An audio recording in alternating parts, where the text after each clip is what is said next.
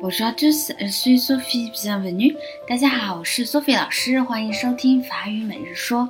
今天呢，我们要说一个特别惨的事情，因为我本来和朋友约好要出去玩的，但是呢，他把它全忘了，所以呢，我们就是说一个东西全忘记了。Il a complètement oublié. Il a complètement oublié. Il a oublié 是 oublié 忘记的。符合过去时，那么 completement 就是完全的，il a complètement oublié，他完全忘记了，然后就把苏比老师非常可怜的一个人在那儿等他。然后呢，你也可以自己说，你说啊，我完全忘记了，非常抱歉。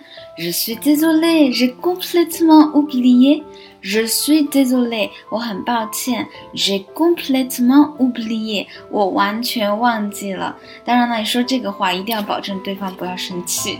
希望大家都能有一个比较好的记性，不要忘记东西。然后最后再跟我一起跟读一下：Il a complètement oublié。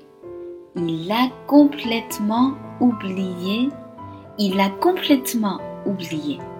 好，今天的内容就到这里了。